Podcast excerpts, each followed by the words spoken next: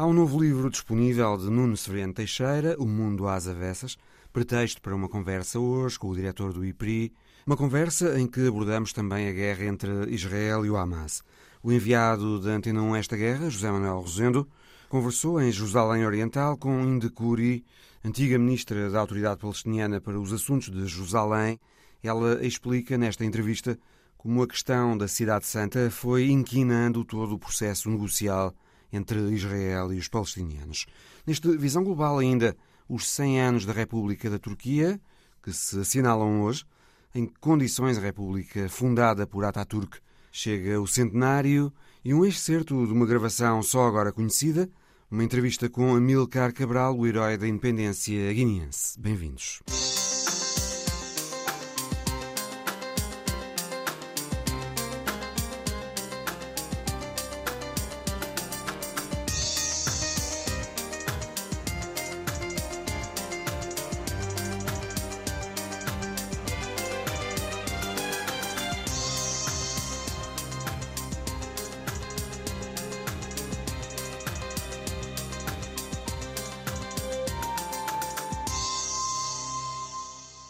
Severiano Teixeira é professor catedrático da Universidade Nova de Lisboa, dirige na mesma universidade o Instituto Português de Relações Internacionais, acaba de lançar na tinta da China O Mundo às Avessas, um livro que reúne crónicas que foi escrevendo sob esse mesmo título no Jornal Público. Nuno Severiano Teixeira, boa tarde. Olá, Antes boa de tarde. mais, eh, gostava que nos contasse como surgiu a ideia, não diretamente para o livro, mas para as crónicas com esse título, O Mundo às Avessas, que o livro recolhe. Olha, é, é- a história é muito simples de contar. Eh, Eu ia olhando para a atualidade internacional, enfim, é, é quase um defeito de profissional, e, e havia muita coisa que me espantava. Guerra na Ucrânia. Eh, uma Antes disso, a pandemia. Uma guerra na Ucrânia eh, como se fosse nos tempos da, da Segunda Guerra Mundial. Uma pandemia que põe o mundo completamente de pernas para o ar. Eh, Eu tinha estudado bastante a Primeira Guerra Mundial e, portanto, tinha convivido com a gripe pneumónica, não é? com, a, com a outra pandemia de há um século. Disse, Mas há um século que não há pandemias, então com o avanço da medicina continua a haver pandemias. E ainda antes disso, a eleição de Donald Trump nos Sim, Estados Unidos. a eleição de Donald todas Trump essas e depois um, situações. um- um presidente que ataca os princípios fundamentais que o seu próprio país veio construindo na ordem internacional desde a Segunda Guerra e dizia, e dizia para mim isto anda tudo às avessas. Foi uma... uma, e, e, enfim, um dia em, em conversa com alguns amigos que trabalhavam no, no público e com o próprio diretor do público eh, comentámos isso e disse, mas por que não uma coluna? E eu disse assim, bem, então é o mundo às avessas e foi assim que nasceu esta ideia. Primeiras crónicas e agora o livro. E agora o livro, o livro no fundo reúne um conjunto de crónicas que foram sendo publicadas ao, ao longo de 3, 4 anos quase. O fio condutor, digamos, destas crónicas é que o mundo que resultou do fim da União Soviética, do fim da Guerra Fria, da queda do Muro de Berlim, o mundo da geração de 1989, dominado pelas democracias eh, liberais, esse mundo está ameaçado. Esse é o fio condutor. Sim, em certo sentido é. Quer dizer, ah, no fim da Segunda Guerra, o- o- os Estados Unidos começam a construir uma ordem internacional ah, que, no fundo, se baseava em dois ou três princípios. Em primeiro lugar, o princípio do comércio livre.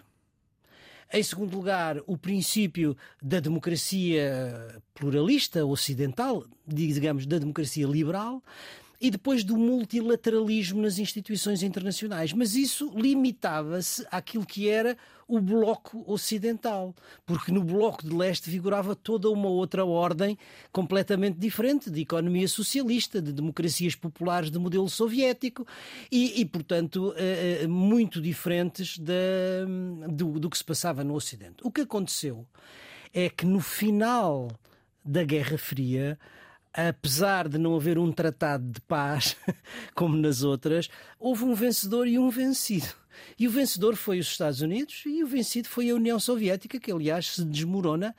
E o que é que acontece na sequência disso? Acontece que os princípios que eram os princípios da ordem ocidental no fim da Segunda Guerra Mundial se universalizam. E nós começamos a ver uma ordem internacional dita liberal, baseada nesses princípios: livre comércio, democracia liberal, era como se não houvesse outro regime político que fosse legitimamente aceite em todo o mundo, mesmo aqueles que não eram democracias diziam que eram democracias. E. O tal fim da história o tal de fim... que falava Francis Fukuyama que, que se célebre, o, não é? o Francis Fukuyama, não é? O fim das... E depois, digamos, o, o triunfo das instituições multilaterais, das Nações Unidas, naquele caso sob, sob a liderança da hegemonia americana, e portanto é todo esse mundo que hoje está a ser contestado, que está a ser disputado. Aliás, para lembrar o, o, o Francis Fukuyama, ele próprio já escreveu um artigo a, a, a digamos, a, adiar o fim da história. A atualizar, a atualizar, a, atualizar a tese. E esse mundo, Nuno Severiano Teixeira, está ameaçado pela prevalência de populismos de esquerda e direita, um pouco por todo o lado, e também pelo facto, pergunto-lhe, da China, que não é uma democracia, estar a conseguir afirmar consistentemente a sua dimensão geopolítica? Ah, sim, vamos dizer, eh, eu diria que esse, esse modelo é hoje uh, ameaçado do ponto de vista interno e do ponto de vista internacional. Do ponto de vista interno, porque há, digamos, a emergência dos populismos, à esquerda e à direita, mas com maior intensidade na extrema-direita, uhum. que estão a pôr em causa os princípios fundamentais da democracia liberal. Não tanto os princípios. Está a haver uma sabotagem suave das instituições democráticas por parte desses populismos, é isso? Suave Conforme no... escreve Carlos Gaspar no prefácio ao seu livro. Suave no seguinte sentido, porque tradicionalmente as democracias caíam de uma forma súbita e violenta. Eram golpes de Estado, muitas vezes golpes militares.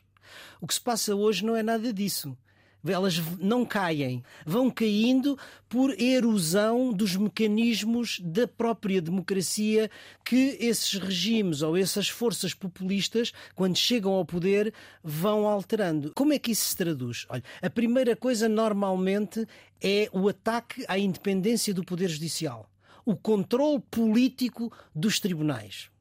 Trump fê-lo com muita habilidade no, durante a sua administração, mas na se olharmos para o que se passa na Polónia, o que se passa na Hungria, portanto, é, o ataque à independência do Poder Judicial.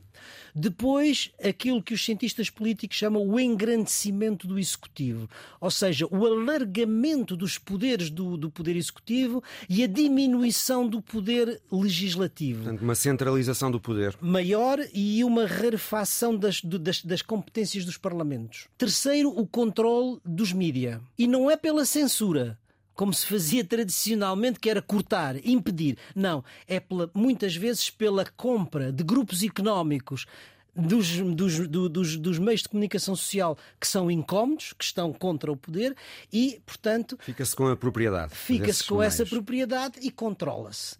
Não se, não se faz censura, controla-se. Portanto, todos esses mecanismos vão erudindo aquilo que são princípios fundamentais da democracia. É preciso dizer que o que está em causa não é propriamente as eleições, porque as eleições continuam mesmo em regimes não democráticos. Não é a regra da maioria que está em causa. O que está em causa é a saúde é das instituições. A saúde das instituições e o princípio do constitucionalismo liberal, a separação de poderes e o direito das minorias a terem digamos, iguais direitos do que as maiorias. Entretanto, expoentes desses populismos que se têm vindo a afirmar, como Donald Trump ou Jair Bolsonaro, não se aguentaram. Ainda agora na Polónia, também a direita populista e nacionalista não conseguiu os votos necessários para formar governo. Mas depois vemos que eh, na Hungria, Viktor Orban reforçou-se. Na Turquia, Erdogan voltou a ganhar as eleições. Agora na Argentina, Javier Milei não venceu na primeira volta, como, Vamos ver. Como se supunha que ia acontecer, mas continua com condições para vencer na segunda. Ou seja, vão surgindo sinais contrários. O mundo parece continuar dividido entre uma tendência para, por um lado, para as democracias liberais e outra para alguma forma de governo iliberal. Sem dúvida, sem dúvida. Essas duas tendências coexistem o que significa que nós estamos num período em que não há ainda uma definição final. Estamos num período de transição e onde, portanto, há a um disputa, combate. há um combate, há uma disputa pela hegemonia. Mas para voltar à, à sua questão uh, uh, inicial, uh, há essa contestação do interior das democracias liberais e depois há uma outra contestação no plano internacional de potências emergentes em áreas regionais muito importantes. Referiu a China, mas há também a Turquia, há também o Brasil, há também a Indonésia, que, eh, digamos, acabam por muitas vezes são democracias, outras vezes são autocracias, mas que, do ponto de vista internacional, contestam a ordem internacional liberal. Ou seja, contestam a ordem internacional de hegemonia americana. É aquilo que se começa a chamar o Sul global, que contesta justamente essa hegemonia e que quer trazer uma ordem internacional alternativa. Uhum. As eleições europeias do próximo ano, no Severino Teixeira, serão um novo teste à capacidade de sobrevivência das democracias liberais? Muitos analistas eh, estão convictos eh, de que as forças nacionalistas mais à direita vão ter um bom resultado nessas eleições. Até porque a Europa uh, volta a confrontar-se com uma pressão migratória proveniente da Ucrânia e do Mediterrâneo. Sim, sem dúvida. As próximas eleições europeias são muito importantes para o futuro da integração europeia, justamente porque eh, há essa questão que está a levantar e, portanto, não é indiferente qual será a composição futura do próximo Parlamento Europeu no que diz respeito àqueles que são os que apoiam o aprofundamento da integração europeia e aqueles que são eurocéticos e que querem, pelo contrário, regredir na integração europeia e afirmar o nacionalismo, em particular, digamos, esses populistas de, de extrema-direita. Uh, e, portanto, vão ser muito importantes.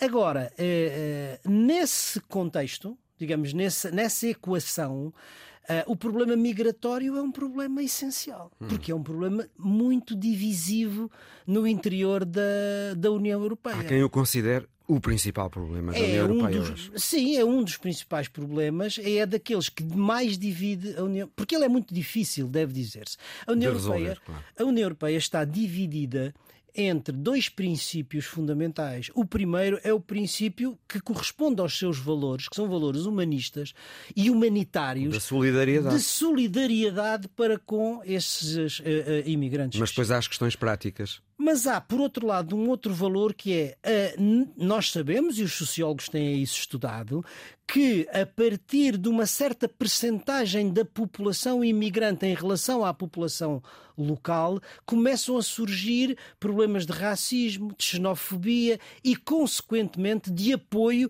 desses populismos anti-europeus e muitas vezes antidemocráticos. Ora, como é que se conciliam estes dois valores? Esse é o dilema para a União uhum. Europeia e é isso. É a quadratura divide. do círculo. Exatamente. E nos Estados Unidos, vê alguma hipótese de os Estados Unidos voltarem a ter uma presidência uh, Trump depois das eleições do próximo ano?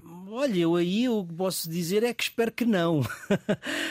mas nós não sabemos. Em relação aos outros candidatos nas primárias, ele parece levar uma a dianteira, não é? E com alguma, com alguma distância. Acaba, aliás, de ser eleito o Speaker da Câmara dos Representantes, que é um fiel apoiante de Trump, e isso é um sinal muito importante do ponto de vista político para os republicanos. Não sabemos ainda, não temos uh, uh, uh, tanta clareza do que diz respeito ao lado dos democratas, mas enfim, provavelmente o próprio presidente Biden será o candidato.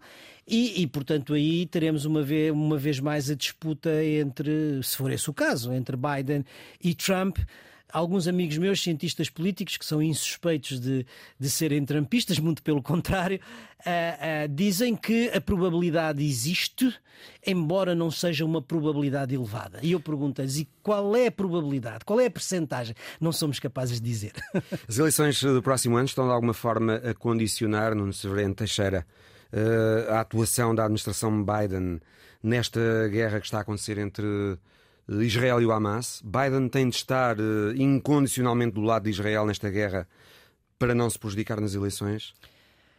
É, é, eu acho que há, há, há, uma questão de convicção e Biden, como aliás a opinião pública americana, de uma maneira muito geral, eh, está com Israel. Já não acontece o mesmo no que diz respeito à Ucrânia, não é? Onde está mais dividida. Mas, portanto, acho que está por convicção Mas sem dúvida nenhuma, a sua posição e a, e a viagem corajosa que eu acho que fez a Israel num momento de crise, num momento de guerra, dando apoio ao, ao seu aliado de sempre, mas ao mesmo tempo chamando-lhe atenção para que não façam os erros que os Estados Unidos fizeram no 11 de setembro. No fundo, isto era dizer-lhes, meus caros amigos, estamos convosco, mas façam favor de cumprir o direito internacional. Não sei se estou a fazer ou não, enfim, tenho as minhas dúvidas. Uh, isso naturalmente tem uma tradução do ponto de vista político interno, porque vai colher muito, digamos, do apoio do seu eleitorado, que é pró-Israel e o, digamos, a comunidade judaica americana e particularmente no Partido Democrata okay. é muito forte. Antes desta guerra, Biden vinha dando sinais de algum afastamento do governo de Netanyahu em Israel por ser um governo muito alinhado à direita e muito criticado designadamente pela política da expansão de colonatos nos territórios ocupados, mas não só eh, também pelas propostas de reforma da, da, justiça, da, justiça, aquilo que falávamos há pouco. Eh, Nuno Severino Teixeira, a crise democrática foi, creio, o tema das suas aulas em Georgetown, nos Sim. Estados Unidos, eh, nos últimos anos.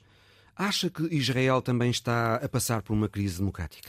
Não, não. Israel, até ao momento do massacre do Hamas, eh, toda a política de, do governo Netanyahu era uma política de ataque aos princípios fundamentais da democracia israelita, tal como ela existiu desde o princípio da fundação do Estado de Israel. Ou seja, um populismo radical que estava a atacar, em primeiro lugar, o Poder Judicial, a independência do Poder Judicial, e isso foi muito claro, e provocou uma reação muito forte, não só na elite política, mas na sociedade israelita que compreendeu isso como um ataque à democracia israelita, setores profissionais muito importantes que iam desde os diplomatas até os militares. A própria a população. E a própria população. Ruas, a manifestar-se. Nunca se viu claramente, digamos, isso era um princípio fundamental, digamos, de ataque aos princípios do Estado de Direito, à independência do Poder Judicial, mas também à concentração de poderes no Executivo em detrimento da Knesset, em detrimento do, do Parlamento. Parlamento. Porquê é que isso era importante? Porque, no fundo, um controle Uh, muito grande e uma centralização muito grande do poder. Eu acho que isso tinha a ver justamente com a presença de, no seu governo, para que se pudesse manter no, no, no, no poder. poder.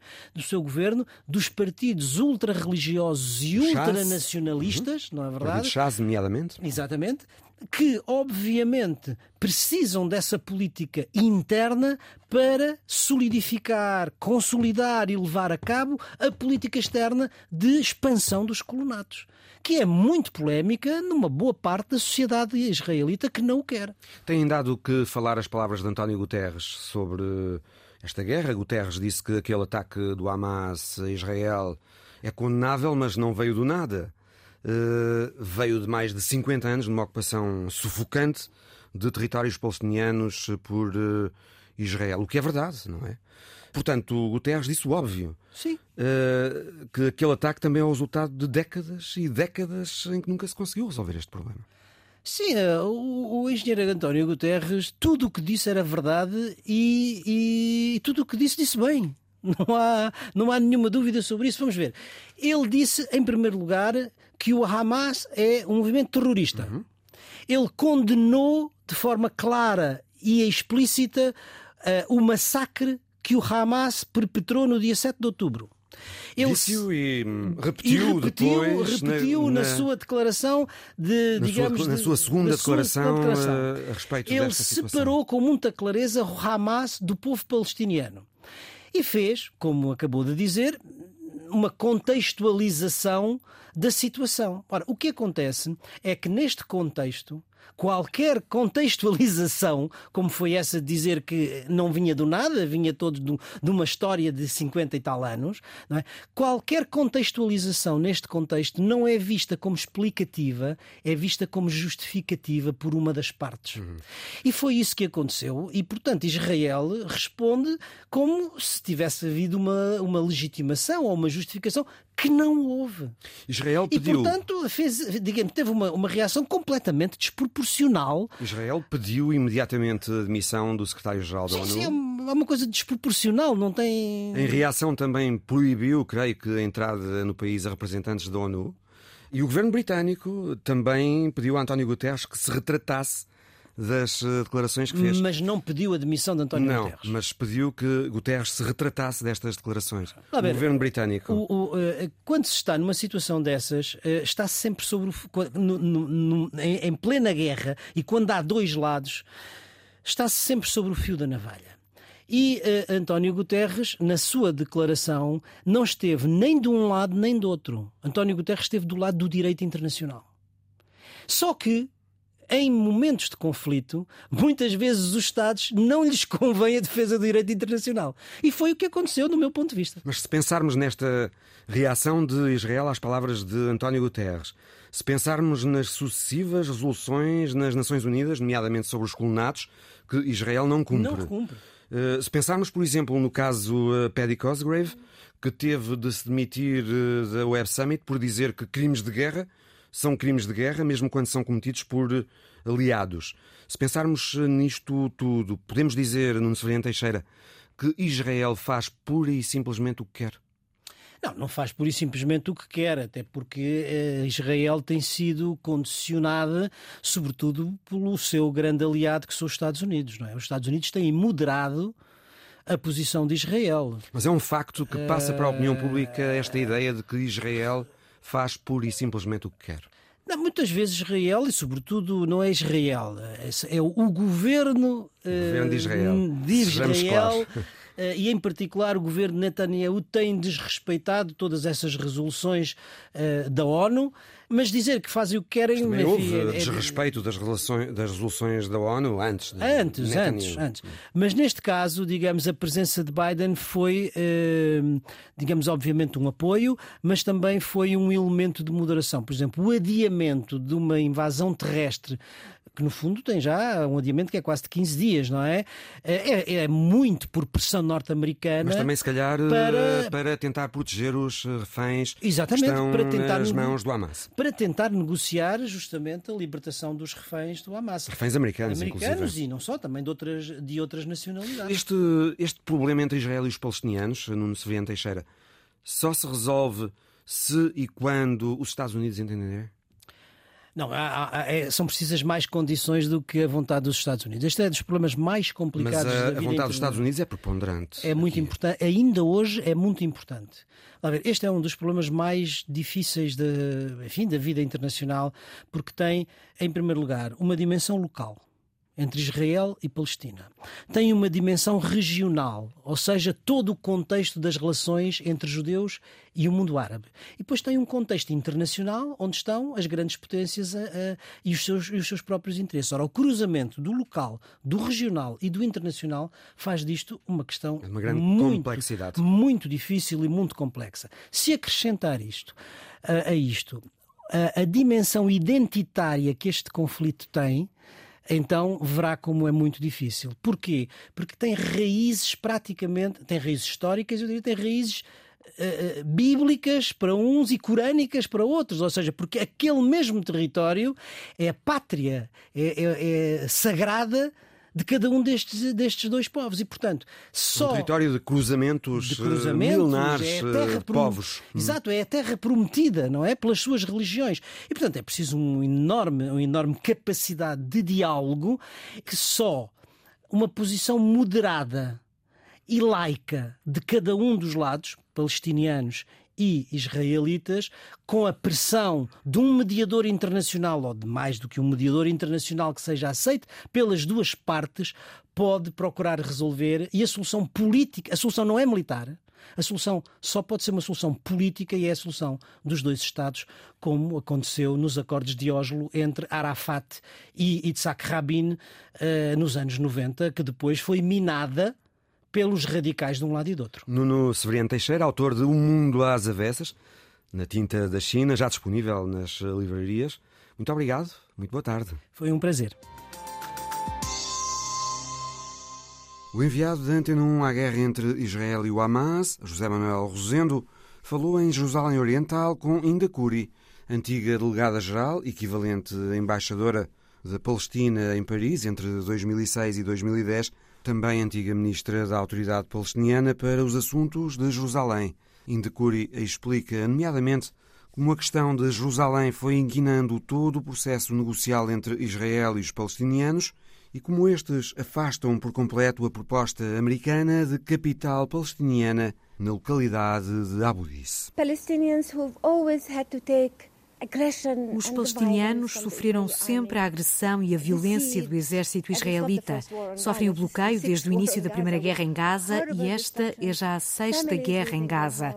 Sofrem a destruição horrível. Famílias perdem as casas, muita gente é vítima da guerra, há muitas famílias destroçadas. Não há condições para uma vida decente, não há nenhuma espécie de direitos, não há esperança. Por isso, o ataque do Hamas representou, de certa maneira, para muita gente, uma vitória. Ele foi muito importante para estas pessoas que querem acreditar que é possível um dia os palestinianos serem livres, serem independentes, serem donos do seu próprio destino e ao lado de Israel, porque os palestinianos já se comprometeram em 1988 a viverem ao lado de Israel em 22% do território do nosso país, a Palestina histórica. Os palestinianos assinaram os acordos de Oslo e tentaram negociar com Israel para se conseguir a paz.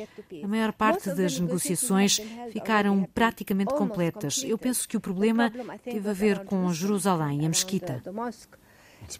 É possível voltar a negociar? Pergunto isto porque alguns palestinianos que ouvi disseram-me que o tempo de dialogar acabou, já não existe. A situação agora parece totalmente bloqueada. Não há nenhuma confiança de ambas as partes. Os israelitas estão cheios de ódio e desejo de vingança e não é possível mudar isso. Essa atitude dos israelitas, inclusive, influenciou os média. Os média são influenciados pela opinião de Israel e os governos também, claramente. A ideia que prevalece é que Israel tem de destruir o Hamas. A verdade é que não é só destruir o Hamas. A intenção de Israel é cometer outra Nakba, outra catástrofe, ou seja, expulsar os palestinianos de Gaza. É esse o plano. É esse o plano deste governo em particular e, aliás, os seus responsáveis já o afirmaram.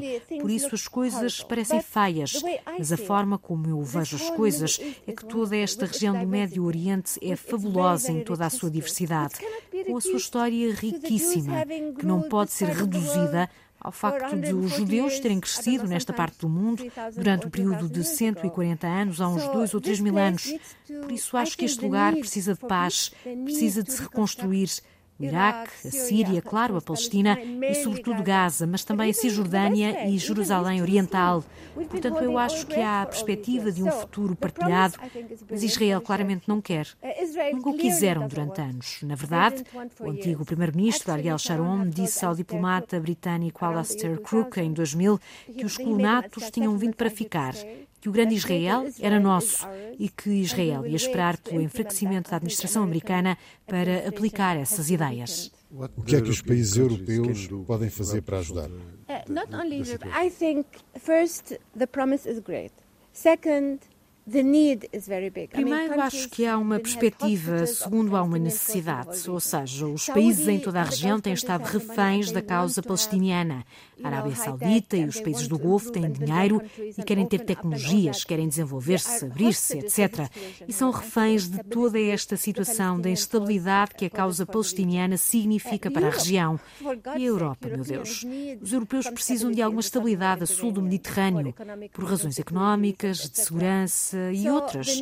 Por isso há necessidade, há perspectiva, haja também quem simplesmente aplique a lei internacional. Nós sabemos qual é a solução. Neste momento, a Europa, os países ocidentais e os Estados Unidos parecem totalmente alinhados com a narrativa israelita e com a agenda política israelita. Mas isso talvez possa mudar, porque não pode ser mantido. Temos visto as manifestações em defesa dos palestinianos em todo o mundo. A esperança é que haja bom senso e que se perceba que é preciso uma solução. Não voltar ao status quo. Se houver algum bom senso no mundo, devemos procurar agora a solução. E a maior parte da solução até já foi negociada com Israel em 2008, com Ehud Olmert, primeiro-ministro de Israel, e o nosso presidente Mahmoud Abbas. Eles discutiram quase tudo. E Jerusalém continua a ser a chave de qualquer solução. Jerusalém tem de ser resolvida, tem de ser partilhada. Os palestinianos também têm de ter a capital em Jerusalém. E Israel pode ficar com Jerusalém Ocidental como capital. A proposta de capital em Abu Diz, não. Certainly not. Jerusalem isso nunca. Jerusalém tinha 6 km quadrados em 67. Israel alargou então a cidade para 70 km quadrados para incluir muitas localidades à volta de Jerusalém.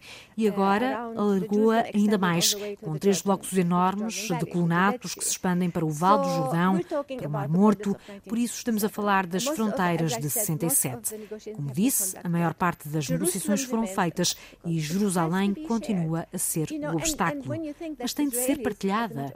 Só que quando olhamos para o plano israelita, verificamos que de facto a intenção é fazer uma limpeza étnica e cometer outra Nakba. Ora, sobre isso não há consenso entre os próprios israelitas. Não devemos esquecer que os israelitas não estão de acordo sobre o seu próprio futuro verdadeiramente não estão de acordo sequer sobre o seu próprio passado como povo e não conseguem entender-se sobre como avançar. Israel está em crise e é por isso que é preciso a ajuda da Europa, dos Estados Unidos e também dos países da região. Eu tenho esperança numa certa distensão do Irão e da Arábia Saudita.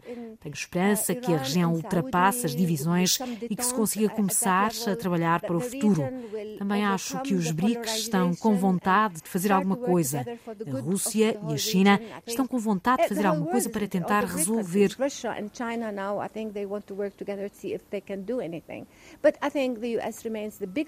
Mas o papel principal continua a ser dos Estados Unidos. Vimos durante a visita do presidente Biden que o que ele disse claramente foi: Eu fui o único presidente que veio a Israel numa situação de guerra. Ou seja, ele já está em campanha para as eleições do próximo ano, isso é evidente. Mas qual é a ideia dele? É estar ao lado de Israel para ganhar as eleições? Ou quer preparar um acordo de paz? O que seria um feito enorme. E a região está preparada para isso. Está preparada para a normalização, até para a normalização com a Arábia Saudita. And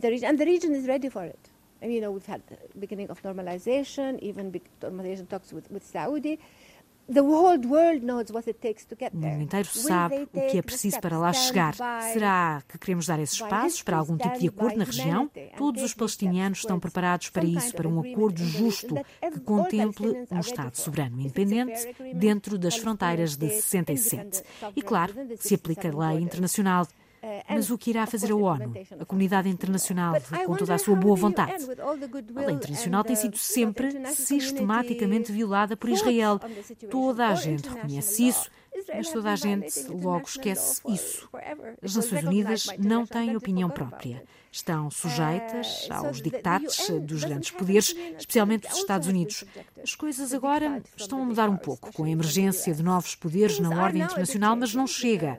Se os Estados Unidos não intervierem a sério para acabar com esta situação, e podem, podem, o que nos espera é mais catástrofes, mais atrocidades. Se intervierem, pode ser que se consiga construir uma paz que é desejada por todos, até pelo Hamas e pela Jihad Islâmica. Acreditem em mim, eu conheço os palestinianos. Eles, de resto, têm-no dito que querem a paz. Têm-no dito ao longo dos anos. Mas se houver sinais da parte de Israel de que quer mesmo dar aos palestinianos o seu Estado independente e de que quer respeitar os seus direitos.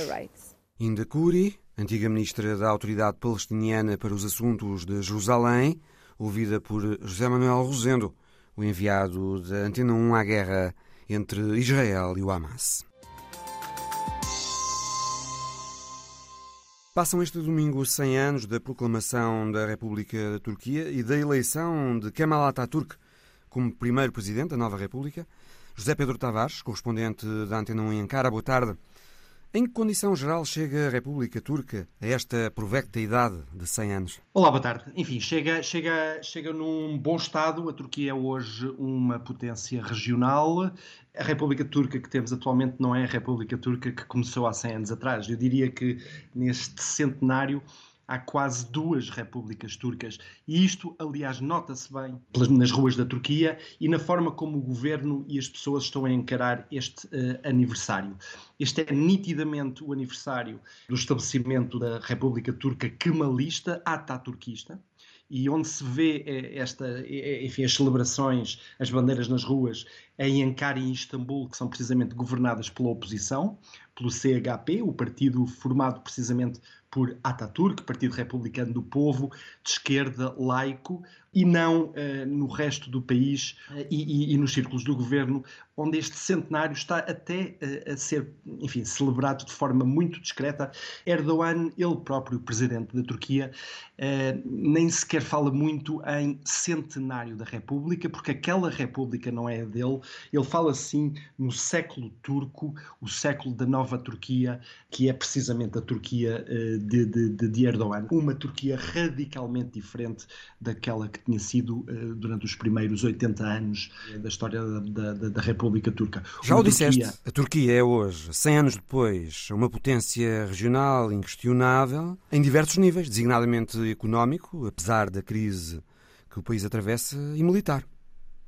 Completamente. E, e, e, isto é a nova Turquia de Erdogan. A, é, a, a Turquia modernizou-se extraordinariamente e, e, Erdogan operou uma revolução um, eh, social. Antes, a Turquia era, era, controlada por uma elite muito rica e a maior parte das pessoas eh, eram bastante pobres. Erdogan, que vem do povo, que percebe a pulsão socialmente conservadora e religiosa uh, da maior parte dos turcos, operou essa, essa, essa revolução e, a maior parte dos cidadãos beneficiaram dessa, das reformas e das políticas instituídas por Erdogan. Uma nova Turquia que, ao contrário da, da, da Turquia ataturquista, ambiciona ser uma Turquia independente, não dependente do Ocidente, uma Turquia que quer ser uma potência regional, uma Turquia que quer jogar cartas em vários tabuleiros e que tem sido cada vez mais, de facto, esse país importante. Hoje a Turquia está envolvida em, em muitos conflitos, é um jogador em África, investiu muito em África, uh, o exército turco dá apoio a, a muitos aliados, intervém em vários conflitos regionais onde militares turcos estão envolvidos na guerra na Líbia, eh, obviamente na Síria, no Cáucaso, no Azerbaijão e no conflito entre o Azerbaijão e a Arménia, no Sudão, no Sahel, ehm, quer através da exportação de, de armas turcas, quer através eh, da exportação de conhecimento dos drones turcos, eh, na, na guerra na Ucrânia e na, e, e na Rússia, no qual a, a, a, Turquia tem tentado mediar. Mas isto tudo para dizer que a, a nova Turquia de Erdogan é uma Turquia muçulmana, é uma Turquia islâmica, é uma, é uma Turquia socialmente conservadora, que quer se afirmar com uma voz própria, uma voz tendencialmente conservadora e muçulmana, eventualmente mesmo líder uh, da UMA, da Irmandade Muçulmana no mundo inteiro, uh, daí que rivalize, por exemplo, com o Irão e com a Arábia Saudita os outros dois grandes polos políticos do Islão uh, no, uh, no mundo, mas uma Turquia de facto que quer fazer o seu caminho próprio uh, e que não quer ser um pouco criada, digamos, dos, dos, dos, parceiros ocidentais. Tem dois grandes calcanhares daquilo, daqueles. A economia e, a, e, o Estado de Direito e a, e, a, e a, solidez das instituições turcas. A Turquia não tem recursos energéticos próprios, não tem recursos naturais próprios. Está dependente de outros para os obter, gás, petróleo e uh, outras, outras matérias-primas. Isto, obviamente, requer bastante dinheiro, e este é um, o principal calcanhar daqueles da, da, da, Turquia. A Turquia tem fragilidades económicas uh, que minam as suas ambições geopolíticas uh, e minam a, a, a ambição de liderança de, de, Erdogan, que é uma ambição não só a nível nacional e regional, mas mesmo a nível mundial. O outro grande calcanhar daqueles tem a ver com as instituições turcas, nomeadamente o Estado de Direito, com um controle absoluto por parte do presidente de tribunais, eh, da polícia e todas as, agências estatais. Eh, e isto eh, leva a que instituições de um país tão ambicioso, que, que ambiciona ser um jogador mundial, às vezes não, func não funcionam.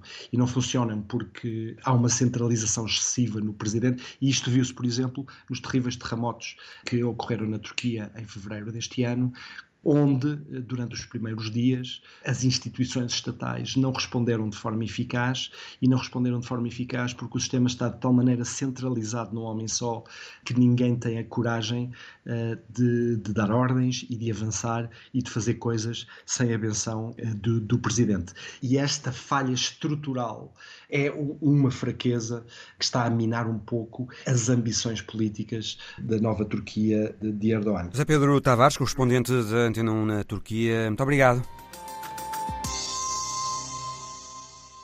Outubro de 1971, dois jovens oposicionistas portugueses, Pedro Jorge e José Medeiros Ferreira, entrevistavam em Londres Amílcar Cabral. Numa das últimas entrevistas que deu antes de morrer, o líder histórico do PAIGC Contava nessa conversa como a Guiné-Bissau se estava a tentar transformar num país independente.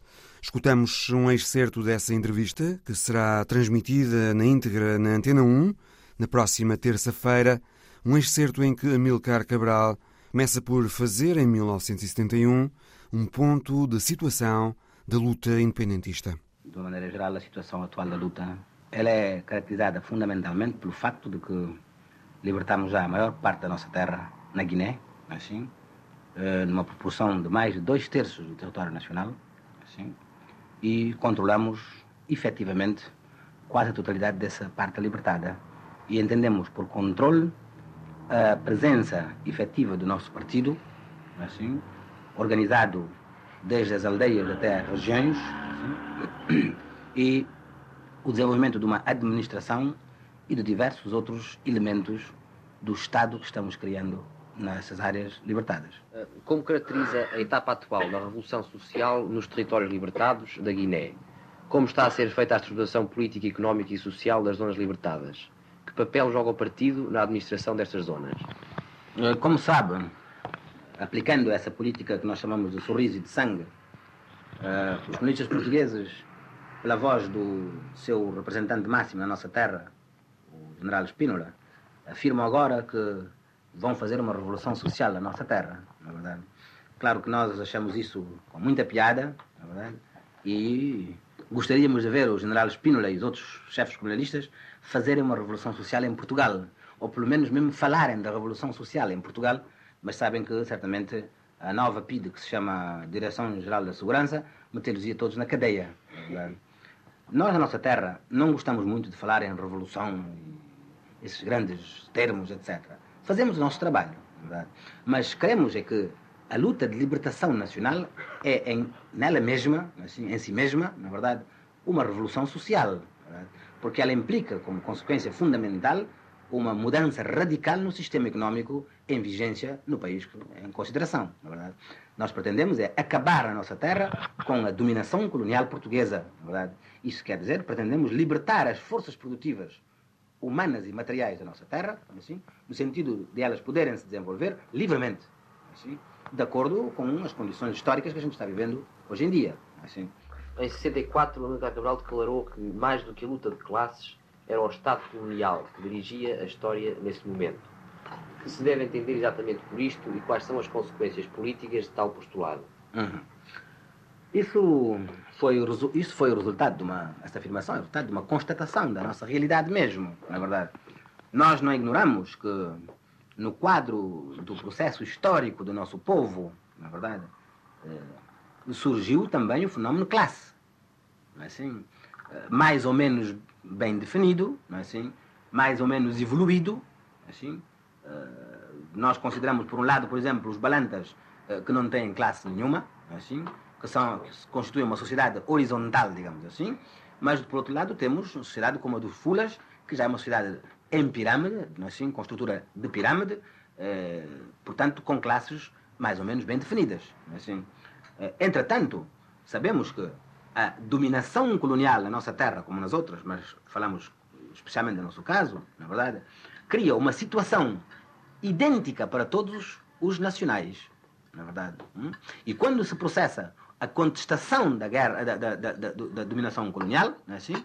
Não é uma classe que, que a faz, embora a ideia parta de uma classe que tenha, uh, como, é que, como é que é dizer, na verdade, que tenha realizado mais rapidamente ou mais cedo, não é assim, o facto da dominação colonial e da necessidade de, de, de, de, a combater, na verdade. Mas ela não parte de uma classe, não, não é o facto de uma classe, mas sim o facto de toda a sociedade agindo como uma nação-classe.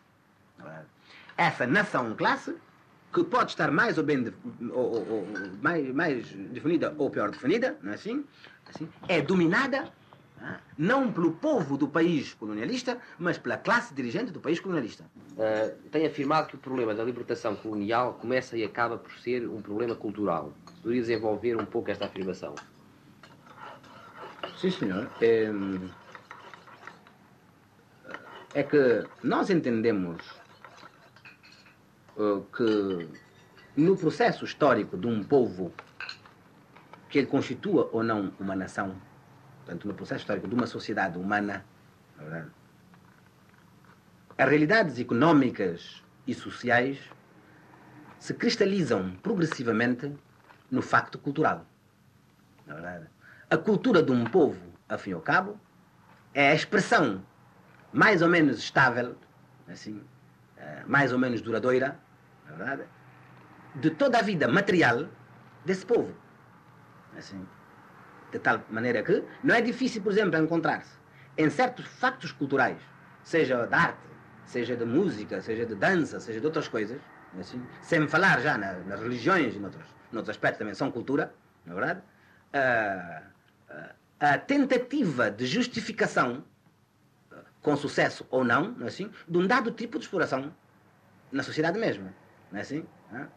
Ora, nós, através longos tempos de vida, não é assim, na nossa terra, os grupos étnicos, separadamente ou conjuntamente, não é assim, eh, seguindo o tipo de vida económica que estavam vivendo, forjaram uma certa cultura. Cultura essa que, como toda cultura, tem aspectos positivos e negativos. Não é assim? Quando a dominação colonial se impõe dentro de uma terra, não é assim, a primeira preocupação dessa dominação é de barrar caminho à cultura desse povo. Não é assim? Por isso mesmo consideramos, é assim, e isso verificou-se, por exemplo, no processo do desenvolvimento da, da, do, do, nacionalismo em África, é assim, quando uh, se viu que se começaram com poemas e com uh, recurso às danças africanas, etc., etc., para contestar a cultura do país dominador. É assim, uh, convencemos-nos, portanto, vimos claramente que o nosso povo, ao pegar em armas para se bater pela sua libertação, estava, em primeiro lugar, manifestando a sua recusa de aceitar uma cultura estrangeira. Uma gravação histórica que foi recentemente cedida à Comissão Comemorativa dos 50 anos do 25 de Abril. Amilcar Cabral, ouvido por Pedro Jorge e José Medeiros Ferreira, é uma entrevista que pode ser escutada na íntegra na Antena 1 na próxima terça-feira, depois das 11 da manhã, numa edição especial do programa e podcast De Cravo ao Peito, do jornalista Mário Galego. A Islândia é o país número um no ranking da igualdade de género. Mesmo assim, as islandesas fizeram greve esta semana por ainda mais igualdade. Na Islândia, as mulheres saíram à rua num dia assim e fizeram-se ouvir. Na Islândia, as mulheres saíram à rua em dia de greve para exigir igualdade de salários e contra a violência baseada no género. Uh, Na Islândia, as mulheres saíram à rua e tiveram o apoio da primeira-ministra islandesa, que naquele dia também não foi trabalhar. E não foi a única. Ministras e deputadas saíram à rua e juntaram-se a todas as outras mulheres em greve.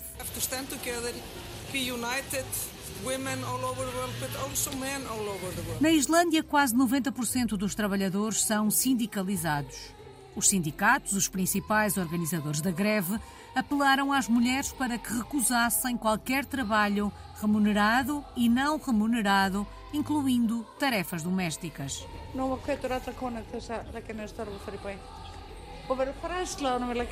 Na Islândia, as mulheres saíram à rua e manifestaram-se em cerca de 20 cidades. Por todo o país houve lojas, empresas e serviços encerrados, escolas e creches fechadas, atrasos nos transportes públicos, falta de pessoal nos hospitais e os quartos do hotel ficaram por limpar. A greve foi contada nas televisões e estações de rádio por equipas só de homens num dia em que as rádios e as TVs tiveram que reduzir a programação. Em toda a Islândia houve apenas uma sucursal bancária aberta e Reykjavik, a capital, foi fechada ao trânsito para receber as manifestantes. A paralisação de 24 horas já foi considerada a maior desde a primeira iniciativa deste tipo na Islândia.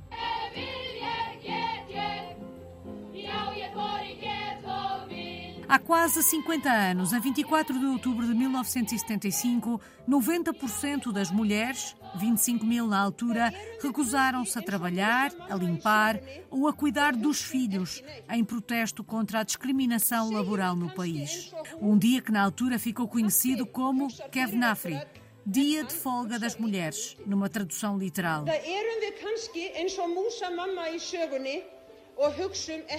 Com cerca de 380 mil habitantes, a Islândia ocupa o primeiro lugar no mundo em matéria de igualdade de género. Foi eleita pelo 14º ano consecutivo pelo Fórum Económico Mundial. Mesmo assim, a diferença salarial média entre homens e mulheres era de 10,2% em 2021. A disparidade salarial baseada no género é inaceitável em 2023. Quem o diz é a primeira-ministra islandesa. Katrín Jakobsdóttir. Visão Global volta para a semana. Até lá.